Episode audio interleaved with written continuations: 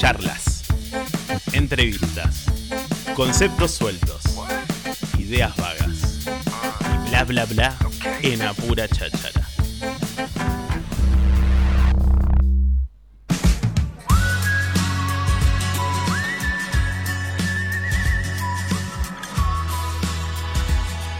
Bueno, muy bien, acá estamos eh, ya con el señor Daniel Barbosa, periodista y director teatral, y acá tengo una, una lista para presentarlo también, eh, porque fue cofundador del Teatro del Fuerte, co-creador del Mayo Teatral acá en la ciudad de Tandil, cofundador del Teatro La Confraternidad, armador de la Resistencia por el Cervantes, que evitó la demolición del teatro, integrante del CMTI en la redacción de La Ley, cofundador del Festival Nacional de Cortometrajes y asesor general de sus siete ediciones. Eh, Tiene en- currículum. eh, Tiene, tiene un, un poco de, de campo en, en el ámbito de la cultura, también en La Plata, eh, creó la primera escuela de artes circenses del Estado argentino, director de la comedia de la provincia de Buenos Aires, eh, director del Teatro Argentino y podemos seguir y, seguir y seguir, pero también se eh, resume en periodista y director teatral. Eh, hoy nos acompaña aquí, que le agradecemos mucho que esté aquí porque está en una situación delicada de, de salud, estuvo internado unos tres días y, y está así, saliendo, reviviendo como el fénix de las cenizas y está, está acá con nosotros, así que muchísimas gracias Daniel, Eh, gracias por estar acá. No, gracias Matías, gracias Lucas, gracias Joana, un placer estar en Nitro. Me maravilló la radio, sobre todo la ventilación que tienen. Vieron porque las radios son oscuras, Sí. ¿no? Nos ocultamos, ¿no? Y quiero aprovechar para felicitar a Joana por lo que dijo hace unos días sobre Enrique Sims, dado que yo fui alumno de Enrique Sims. Soy uno de los pocos que están vivos, o sea que sobrevivió a sus cursos, pero, pero un hombre maravilloso a quien conocí, que me enseñó a entender cemento y la movida under de los 80, ¿no? Decís que es un, un ícono del under de es los... un ícono en sí de la cultura argentina como lo fue Federico Manuel Peralta Ramos, a quien también tuve el gusto de conocer en el Café de la Paz, ahí en Corrientes en Montevideo, y ser amigo de él.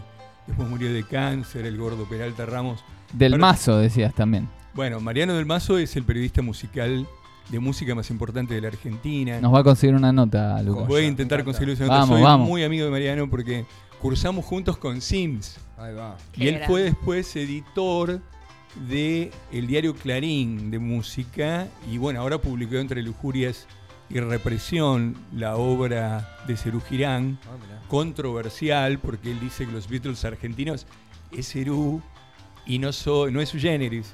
Y escribió la biografía no autorizada del Indio Solari, lo cual generó a favor de Sky, ¿no? Toda una, una discusión, un debate en el mundo del rock. Claro, bien. claro.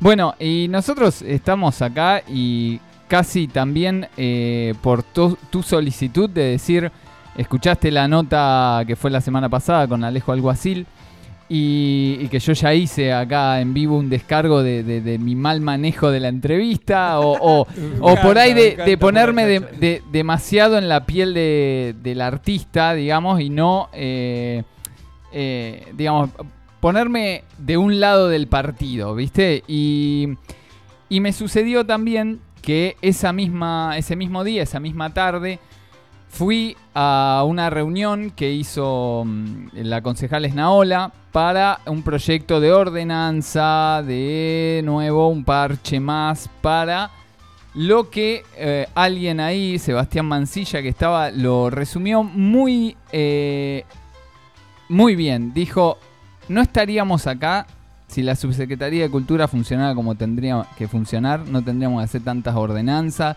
y cuestiones y que ver si se aprueban y si nos defienden y demás.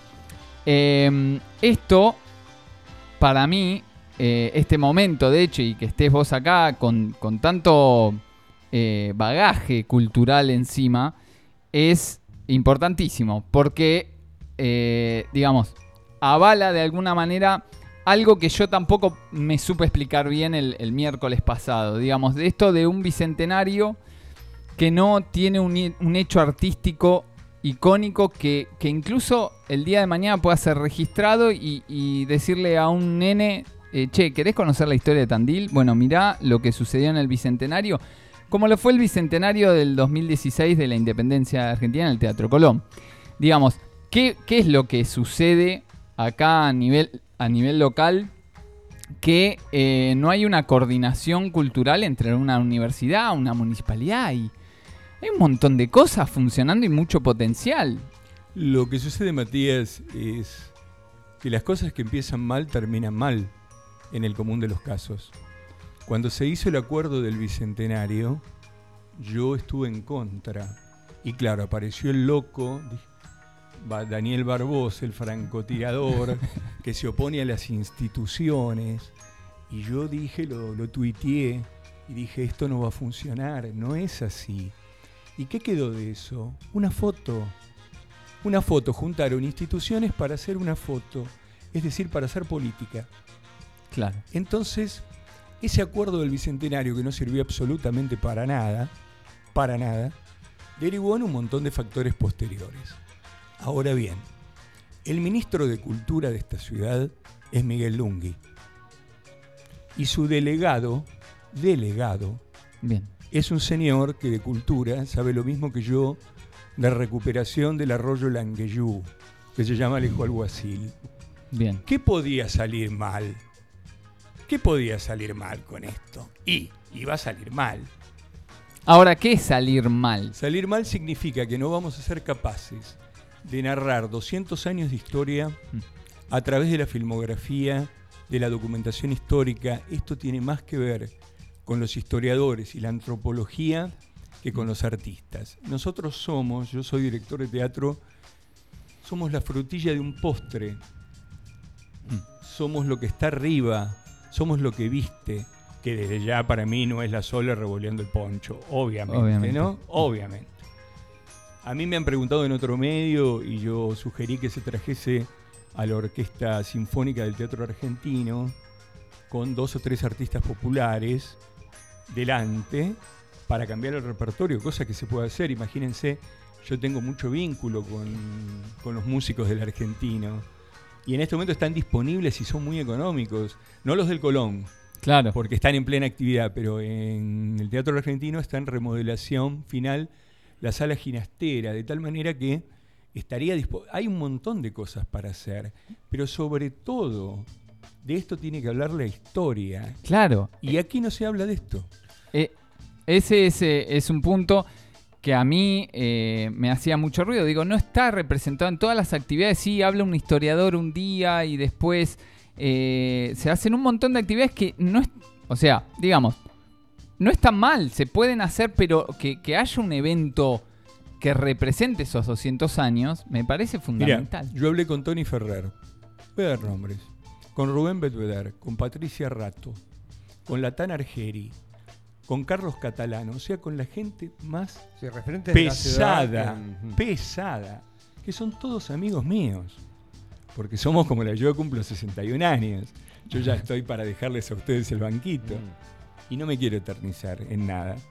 Entonces, bueno, ahí no fue convocado nadie. Nadie de los que tenían que salir a explicar.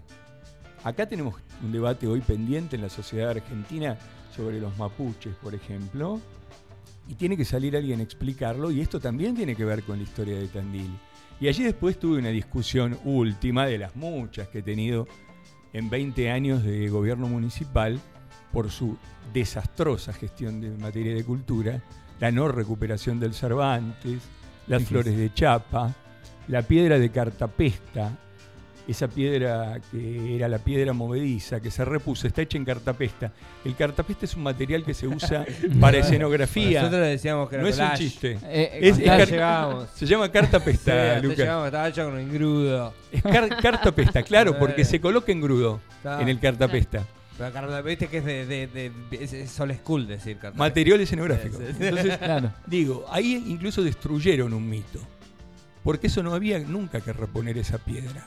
Lo dije en su momento, otra discusión. Ahora resulta que hacen dinosaurios de chapa. Jamás en la historia de Tandil se encontró un hueso de un dinosaurio. O sea, ¿por qué dinosaurios acá? Bueno, pero supongamos que es un paseo que yo al principio no lo cuestioné, dije, van los chicos con los papás y está lindo y ven el dinosaurio y el lugar es bello. Claro. Ahora, llamarle parque del origen a eso es una burrada histórica porque el origen no tiene nada que ver con un dinosaurio. No. Nada. El dinosaurio no estaba cuando se originó nada. El Big Bang, o sea, Bueno, pasaron ahí- millones de años. Daniel, ahí, eh, sí. Perdóname, y te lo cierro. Por ello, el mejor parque temático es el de Santiago de Cuba, que está en el Valle de la Prehistoria. Yo estuve allí, hay fotos mías en, en las redes. Aclaro que, que el más bajito soy yo, no el dinosaurio es el otro. Este, y resulta que el Valle de la Prehistoria, ¿por qué lo llaman los cubanos, que son gente culta, el Valle de la Prehistoria? Porque la prehistoria se inicia hace 7.000 años, con la escritura. Los dinosaurios no convivieron nunca con los hombres. Mi hijo tiene 13 años, un día me ve, yo estoy viendo una película. Y entonces había un tipo, viste, tirándole una lanza a un dinosaurio. Y entonces me dice, mirá, papá, cómo mataba el dinosaurio. No, nunca se No, no, conocieron. no, es un error. Entonces, esto es lo mismo que el Parque del Temporal. Origen. Ahora, Citandil, que significa Bueno, piedra que late, Sí. piedra que late. Mm. Somos la ciudad de la piedra, ¿por qué hacemos un parque con dinosaurios de chapa? ¿Qué hacemos con el taller de picapedreros que es enormemente prestigioso a nivel nacional? Yo hablé con los escultores porque me conocen todos. E incluso hablé, En, la, en, en Cuba, vos me dijiste que creo que no lo nombraste acá, todos los dinosaurios son de piedra. todos son de ferro, cemento y piedra. Ferro, cemento y piedra. 200 especies hechas en tamaño natural en un predio de 140 hectáreas. ¿A usted le parece que es lo mismo? Entonces digo, a ver, aprendamos. Porque acá hay Total- un problema central. Cierro, disculpen. Sí. El desprecio que hay por la cultura, por la gestión del intendente Lungui. Bien, bien, bien. Yo ahí, ahí me, ahí me quiero meter un poco, porque escuchándote que, que- que, a ver, nada se, se- se- se quiere desestimar, pero sí entender que eh, tal vez quizás yo escuchando, eh, hoy cuando hablábamos con Mati y preparar esta entrevista, digo, bueno, eh, de- desde dónde la encarábamos, cómo, cómo la hablamos, cómo la transmitimos, porque si uno está del otro lado puede entender de que es una es un punto de vista muy tal vez quizás sesgado, subjetivo, llámele uno como ustedes quieran. Y por qué no entender de que, viste cuando se habla de los eh, técnicos jugadoristas, eh, que, que- por ejemplo, o sea, que, le importa lo que hace la, la- muche, lo que hace la gente, y que realmente le chupa un huevo, eh, en el caso, eh, acá al, a- al municipio de Tandil, hacerle entender a la sociedad los orígenes de, la, de, de- de- de Tandil. Es que eso es la Va- cultura. Pero, por- pero yo te entiendo ahí, pero ¿y si, el, el- y si el, el municipio en este caso no hace más que lo que la gente quiere y aplaude? Porque, a ver, eh, sin ir más lejos, el parque del, del origen, el de los dinosaurios, es algo que es muy aplaudido por la gente. Bueno, pero la gente o pasa... sea, todo bien, yo, yo lo reentiendo, ¿eh? yo estoy hablando desde la realidad. ¿Va? De lo que sucede, que hay un montón de familias que van ahí, se divierten, eh, se sacan la fotito con el dinosaurio, con el Triceratops, el coso de, de 38 metros, y les gusta y por eso después votan. Pero Lucas, a mí me parecía que estaba muy bien, yo no lo cuestioné, porque lo hubiera cuestionado cuando se inició. Lo cuestioné después cuando ya se les ocurrió y porque me enteré por De la Torre, que es el escultor que hizo los 10 dinosaurios, y hay un lote más comprado de 10, aclaro. Y no sabes todas las bicicletas que están guardadas en un coso. Cla- bueno, sí, que las donó el gobierno de la ciudad y que nunca se usaron, por supuesto. Historias Entonces, pero esto lo que, lo que yo soy dato, no soy Ta, ta. opinión. Yo doy Pero después digo, a- un a lo- dinosaurio de 42 metros que además está fuera de escala, nunca existió en la historia de la humanidad. Pero yo admito la licencia poética del escultor. Quiero revalidar a De la Torre, Bien. que es el escultor que hizo los dinosaurios de Chapa. Ahora, esos dinosaurios que están muy bien hechos son para un museo de arte contemporáneo. Yo dudo que Alguacil diferencie un museo de arte moderno, ponele, de un museo de arte contemporáneo. Es para otra cosa. Si ponen tres dinosaurios chiquitos y una placita, y ahí parece genial, mi hijo Ibe le encantaba. Ahora, si ya llegamos a un festejo de un bicentenario con un palo y con este con Sí, un sí, poste sí. con una bandera Claro. y un dinosaurio, yo te digo, esto es de una pobreza bizantina. no- no- nos, a- no- nos achicaron el cariño Claro. de Romo. Ahora, eh, yo investigando a partir también de, de la semana pasada y, y llegando a este día y demás, eh, bueno, yo eh, leí una nota eh, de un medio en donde aparecía Rogelio Iparraguirre eh, haciendo también eh, pompa de haber conseguido 12 millones de pesos para todo esto. Ahora digo, cuando bajaste lo, lograste Eh, no, los dos... no, no, no solamente el, el- el municipio de la ciudad en convenio con, Eh, eh, con la provincia. con la O provincia, sea, logró que gestión de, Exactamente. de Iparraguirre. Exactamente, gestión de, de Iparraguirre que logra que le lleguen a Tandil 12 millones de pesos. Digo, tampoco desde el lado, digamos, de la oposición, lo que sería, tampoco hubo una idea de decir, che, te bajo 12, pero que haya, haya algo. eh, Yo con 3 millones, con 3 millones recupero el Teatro Cervantes. Y hago un hito. hoy en día. Sí. Y puedo explicarlo, pero llevaría mucho tiempo. Y le he llevado dejado una Mirá que no carpeta. hace ni un baño con 3 millones de pesos. Bueno, No, no, pero no, no. pará, acá No, estamos- El proyecto, no estoy hablando de Ah, restauración. va, va, va, bien, bien, bien, bien. No hablo de restaurar Ah, ah, ah. palcos. Hablo de que mi proyecto es otro. Yo quiero hacer ahí una sala multifacética De cultura. de cultura, tipo sala de circo, con barras, con hoy se venden tribunas modulares, donde entran 300 personas. Eso cuesta muy poco dinero. Yo este proyecto se lo llevé al intendente Lungui, junto con Juan Carlos Greco, que es el hombre más importante que tiene América Latina en materia de reconstrucción de teatros. Lo hice Fa. venir acá por un pedido de Natalia Correa.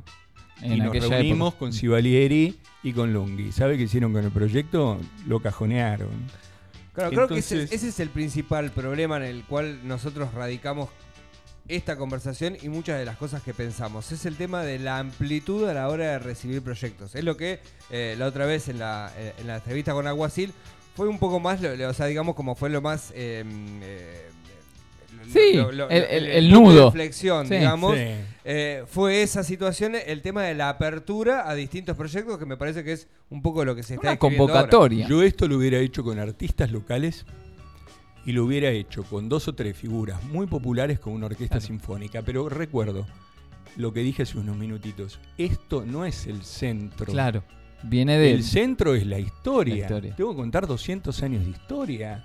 Tengo que involucrar historiadores de otras ciudades, antropólogos. Esto es otra cosa. Aparte, Entonces- nutre.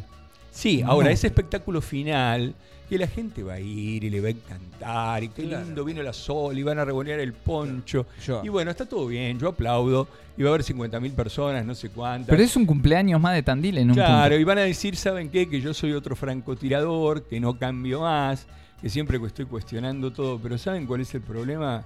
Que acierto. Y acierto en datos, no en opinión. Yo no soy Sarasa. Yo soy el currículum de lo que hice, no lo que digo. Entonces, aquí está el gran inconveniente. Si empezó mal, no va a terminar mal porque la visión de la sociedad va a ser esa y yo voy a seguir siendo un loco marginal. Pero a mí no me importa ser un Tellerman marginal de la ciudad de Tandil. Lo conozco a Jorge mucho. Digo, no me importa, soy esto. Yo, yo lo conozco a Pacho Donel, yo hablo de otro lugar. Entonces digo, alguacil falta la verdad. Porque Rogelio Iparraguirre le ofreció un backup de artistas para traer, pero ninguno le gustaba al intendente. Ajá. Bueno, pero. pero Entonces, ¿qué pasó? ahí tenemos. El intendente quería, como lo único que le interesa es un poncho revoleado arriba de una cabeza, eso. Y bueno, pero que- a ver, A ver, eh, a, a lo que voy con esto. da- perdóname, si Sí. yo no mido la calidad de las cosas por la cantidad. No, no lo puedo medir. Yo admiro a Silvio Rodríguez, no me importa si lo- cuánta gente lo escucha. Yo admiro calidad. Por eso te digo, ahí es donde voy. O sea, ¿por qué desde la oposición también no se dijo, ok, sí, yo geste- gestiono plata para hacer un 4 de abril como corresponde? Bueno, pero Y- que al final eh, Rogelio termina en algo y yo no voy a hacer este. Un- Por eso, pero quiere decir hay un, de- pro- un problema más, incluso más Estructural. estructural. Bueno, ¿Me pero, entendés? bueno. Porque digo, de, de ningún lado sale eh, la idea, digo, estas personas, porque decimos Rogelio y Parraguirre o Alejo Alguacil, y estamos hablando de equipos de personas que se supone que piensan en pro de la cultura o de, de- sí, de la cultura en general, más allá del arte, digamos, de la cultura en general, una cultura en historia, la, la cultura de la ciudad, todo. Eh, de, de ambos lados, o sea, yo como en esta semana digo, mi bandera es el arte. No, es po- no es política, ¿viste? Eh, esta es, una frase de es la- Diana. es la cultura. digamos, es la, la cultura, Es la o sea que, cultura. que nutra lo que se hace. Y digo, ni de un lado ni del otro hubo propuestas. eh, No, pero es que no te dejan participar primero. Bueno, claro. En nada, en nada. Y segundo, que si el ministro de Cultura es Lungi, aclaro. Sí, sí, sí, bueno, todo- eso lo dice dicho. mucho. Entonces, cuando le rechazan todos los espectáculos a Iparraguirre, dice, bueno, ¿qué quieres? 12 palos. Y bueno, y bueno, te doy 12 palos. Eso es lo que hizo Kichilov. Y no Claro. estoy haciendo defensa del Frente de Todos. Porque muchos saben que yo no pertenezco al Frente de Todos y lo digo públicamente. Soy un hombre del peronismo, pero no estoy allí. Pero sí siento especial cariño y respeto por la persona de Rogelio que me privilegia con su amistad. Como Marcos Nicolini, como Gonzalo Santamarina. A mí, dos de los más importantes candidatos a intendentes, precandidatos hoy de la ciudad, que no es Lungi, me han ofrecido la Secretaría de Cultura y ya las he rechazado. Bueno, ya las he rechazado. Ahí, ahí es ¿Está un punto. Ahí es un punto que No me voy- gustaría. no voy a estar. que me gustaría que expliques. Eh, el tema de, acabas de decir Secretaría de Cultura, que no lo es. Bueno, acá tenemos otro grave Eso. A ver, en La Matanza, Mar del Plata, General Porredón, Bahía Blanca, La Plata, las principales ciudades de nuestra provincia, Cultura reviste el rango de secretaría. Esto para quien me escuche es chino. Lo Claro, explico. por favor. Una secretaría es un acceso directo al presupuesto sin pasar por intermediarios. En este caso, no solo hay que pasar por Lungi, hay que pasar por un intermediario que entiende lo mismo que alguacil de cultura, nada. Claro. Entonces, yo vengo reclamando, y eso fue el producto de la renuncia de Claudia Castro, de la gallega Castro, su pelea, que la perdió, y uno de los motivos de la salida de Beth Vedder de esta ciudad. No le daban la Secretaría de Cultura. ¿Por qué Lungi hace 20 años que no quiere tener una Secretaría de Cultura? Es decir, el rango de acceso directo a la plata del secretario de Cultura, como es en todas las ciudades importantes de la Argentina. ¿Por qué? Y crean una subsecretaría con unas coordinaciones que yo cuestioné porque son inentendibles, un organigrama chino, no hay una concentración de los dos teatros y del anfiteatro municipal. Yo quiero crear el consejo, yo le llamé Consejo eh, Teatral Tandil, CTT, eh, para unificar criterios del uso, y tendría que haber un director del área, y no me voy a meter en el tema museos porque es francamente la gestión muy mala. Muy Bueno, mala, al por- margen de los cuestionamientos. Bueno. recuerden el cuadro Petoruti, recuerden todo lo que ha pasado. ¿eh? Bueno, el- el- eh, importante re- remarcar el tema, ¿por qué no se quiere una secretaría? Porque no, no llegaste... Porque el alto perfil que tiene un secretario de cultura no lo tolera el intendente. Entonces, Ok. Beth Vedder era un tipo de un perfil tan alto que cuando era, el- era el, di- el director de cultura de Sanatelli y de Oroquieta, pero era un candidato a intendente muy fuerte en ese momento. Y todo es una cuestión directamente de presupuesto. Claro, no es lo mismo cuando- que sea una secretaría, no tiene el mismo presupuesto que tiene una No, vos podés te- O la gestión del No. presupuesto. Vos podés tener menos plata, pero la plata es tuya. Cuando vos repartís, discutís con obras públicas, con, con tra- con- discutís con salud. Cuando vos digo, bueno, esto el 0,3% es mío. Sí, pero me lo das. eh, acá está firmado en decreto. Yo hago lo que quiero, yo, claro. hago lo, yo hago lo que se me queda la gana. No te voy a preguntar. Sí, le voy a decir al intendente, che, mirá, voy a hacer no sé qué. Pero, pero eso es lógico. Ahora, teniendo un intendente, yo fui asesor del intendente Pablo Bruera en La Plata. Trabajé muchos años con Pablo, soy amigo de Pablo, de Mariano y de Gabriel, de los tres hermanos Bruera. Bruera te escucha. Breve te escucha, sí, breve es agosto. Y mm, Pablo tenía este manejo. Escuchaba a sus secretarios de cultura. Me llamaba a mí y me decía, Dani, yo quiero hacer esto. ¿Vos qué ves? Eso es gestión. Yo no puedo hablar de obra pública, pero no sé tapar un bache. Claro. Si voy a poner un hombre al frente de un hospital, que poner un médico. No Sí. un puntero político. Sí, sí. em, ¿Soy claro? Ahora, este puntero político se tiene que hacer cargo no solo Lunghi, sino Mario Sivalieri, que es quien lo sostiene. Y se tiene que hacer cargo quien lo recomendó, que es Matías Sivale. Porque fueron los que le enviaron como delegado interventor a la gestión de Natalia Correa a efectos de ver qué hacía. ¿Y qué hacía Correa? Trabajaba para Nicolini. Cuando trabajaba para Nicolini la rajaron. Claro. Y puedo seguir para atrás ¿eh? y para adelante. Que es todo lo que Sí. pasó con las internas de, de aquella elección. Entonces la política metida dentro de todo esto, a Sí. tal punto, yo soy Ah. amigo de Natalia, a tal punto que Natalia, yo era director de Radio Tandil en ese momento y me llamó y me dijo, Dani, yo estoy preocupada, me dijo, "Creo- éramos amigos, nos sentamos en el living ahí de la planta baja que tiene muy bonito, que tiene, que tiene la, la Casa de la Cultura, y me dijo, mira, le voy a comunicar al intendente que no lo voy a acompañar. Le digo, te van a echar. Te van a echar. Te lo digo con mis 50 años, de 30 de vida pública. Eh, no, Dani, porque la rajaron. Entonces, cuando todo se mezcla y después no conseguían un solo dirigente para hacerse cargo del área, nadie les quería aceptar. Entonces me llamaron a mí, pero no para darme el cargo. Ah, Me llamó uno de los secretarios de Lungi, porque acá hay otra cosa. Le dirán a Lungi en una reunión de gabinete que yo soy no sé qué, un hijo de. Pero muchos hablan conmigo. Entonces me llaman. Sí, y digamos, me como un dicen, "Dani, asesor, Dani, digamos". mira, tenemos este problema. ¿A vos qué se te ocurre? Y los dos, tres nombres que yo sugerí, ninguno quería aceptar. claro, Porque nadie quiere ser subsecretario del intendente. claro. Ahora, yo lo, para ir cerrando también la nota y demás, lo que veo con todo esto es que eh, en todos los tejes y manejes que son puramente políticos, que a mí la verdad eh, me, me importa me importa eh, eh, el arte y me importa la cultura. Y no me importa eh, quién esté manejándola y que lo único que, que realmente creo que la sociedad toda se, se merece eh, buenos gestores y, y gente que capaz de lograr eh, precisamente en, en- en hitos históricos como lo es el Bicentenario de Tandil, son 200 años, eh, algo que realmente nos quede en la memoria, porque esto de acá a un año, bueno, ya era, fue la Sole tocando y quedó algo construido allá, un mástil y, Claro. y ya está.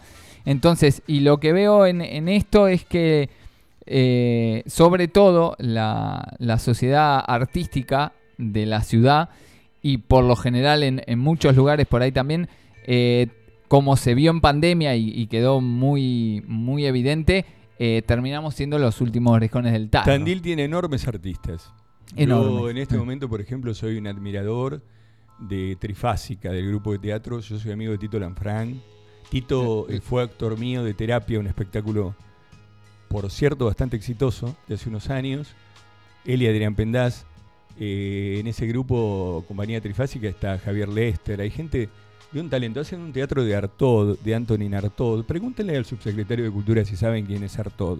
Claro. Entonces digo, hacen un, teatro maravilloso, esto está excluido, se excluyen la, se excluyen grandes bandas Ah, de rock. Ahora, ¿Vos Eh, decís- bueno. pará, perdón. Sí. Daniel, ¿vos decís que si vos vas con todas estas ideas no te abre la puerta de te escucha? ¿A mí? Él dijo que era muy amplio el otro día. A Sí. mí me fumigan, Eh, porque no, me pero Alguacil lo va, lo, lo va a escuchar, ponele, Ah, y bueno. listo. No, y- yo con Alguacil me reuní hace dos años con un secretario del gabinete actual de Lungui. Y le dije, Alejo, cuidado, esto es así. ¿Saben qué hacía él? Me hablaba de política. Y yo le hablaba de gestión, Gestión cultural, en cultural. pandemia, de todo lo que podíamos hacer en una pandemia con las herramientas que tenemos. Y no se hizo absolutamente nada, Nada. ni un ciclo de entrevistas de personalidades que no hacía falta contacto, ni transmisión del museo, de los elementos del museo a través de las redes, nada.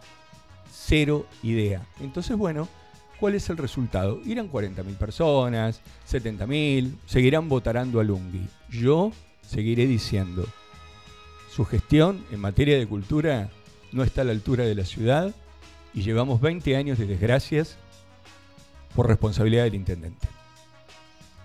Bueno, Daniel, eh, muchísimas gracias. Vamos a, dar cierre a la nota y agradecerte por, por todo lo que acabas de, de exponer, que, que es para el mundo artístico, que de hecho nos hemos juntado eh, precisamente esa misma tarde, el miércoles eh, pasado, eh, en donde todos estábamos muy descontentos y desconformes Lógico. con la, la forma de gestionar Es el, el- el bicentenario y la cultura en general eh, de esta eh, de este gobierno municipal, digamos.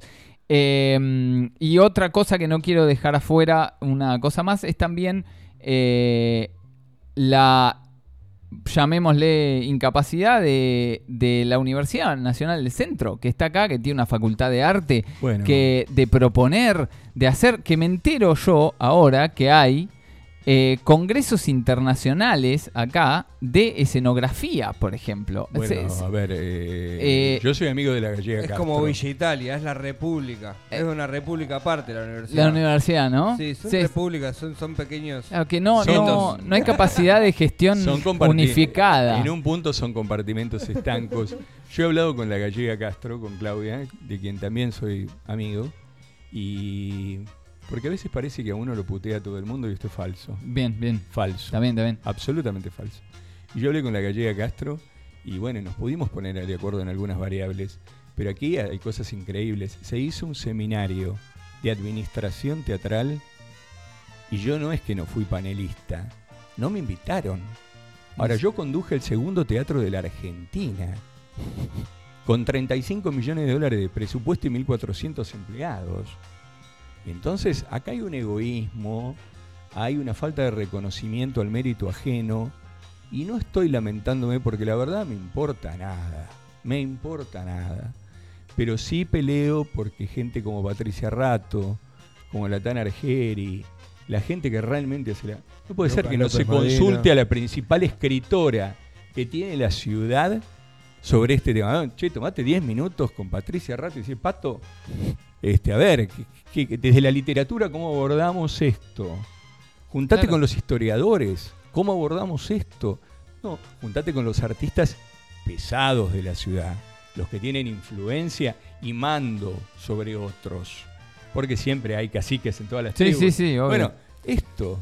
Y bueno, nada se hace. Y aquí estamos, llegaremos, ser el 4 de abril y la gente estará contenta. Y seguramente el intendente Lungui irá por su sexta reelección. Nada menos republicano que eternizarse en el poder. República y eternización en el poder son una contradicción. Ya sabemos que no vas a votar el- a los radicales. Y eh, No, definitivamente. ¿Vas? Nunca, nunca los voté. ¿vas a ir a ver a Sole? No. Ah, dale. Bueno, dale, voy con, voy con te usted. Voy con te ustedes. habiéndolo visto. Bueno, con pero- datos. Claro, con No, pero, datos. no, pero yo voy con ustedes, ¿me cuidan? Dale. Yo soy instructor de taekwondo retirado, Bien. cosa, cosa que muchos saben. Porque bueno, en mi cuestión, yo soy enfermo cardíaco y eso me llevó también a dejar las artes marciales hace algunos años, a los 52 años. Decís que necesitas guardaespaldas. No, voy con Roberto Bonana, que es mi hermano, y con algunos amigotes Esos que, que, saben. esos que saben. eh, así que nada, y seguramente me daré una vuelta con... Yo, tengo, yo estoy muy bien, tengo un hijo de 13 años, una mujer de la cual estoy enamorado. Es un momento bueno de mi vida y también me pregunto cosas personales, porque, como decía Scalabrini, el hombre es el hombre más sus circunstancias. Claro. Y mis circunstancias son lamentablemente a mi edad de una situación muy delicada de salud y tengo que cuidarme, entonces también tengo que replantearme un montón de cosas de mi carrera. Me ha ido muy bien, pero tengo es hora de, de tal vez parar y dejar de confrontar a veces, pero está en mi naturaleza. Bien. ¿Eh? Claro. Bien, bien, bien. Gracias. Voy a, voy a conseguir una, una reunión en mesa chica con el subsecretario. De- Déjale un Ah. especial cariño. Sí. parte. Lo, lo juntamos acá. Así charlamos y tomamos un té. Gracias, Giovanna. Gracias, Lucas. Gracias. Gracias, Gracias. Mati. Gracias, Es un lujo, un placer, un cariño muy especial a la gente de Nitro. Conozco mucha gente que escucha esta radio y mucha gente me conoce y mucha gente sabe quién soy, los anunciantes de ustedes, los conozco casi todos. Este, así que bueno, un especial cariño para todos, ¿eh? un placer. Gracias. Chau. Daniel Gracias. Barbosa estuvo con nosotros aquí en el aire de la 96.3 y ahí en el, en el vivo en nuestro canal de YouTube. Una palabra, dame una palabra.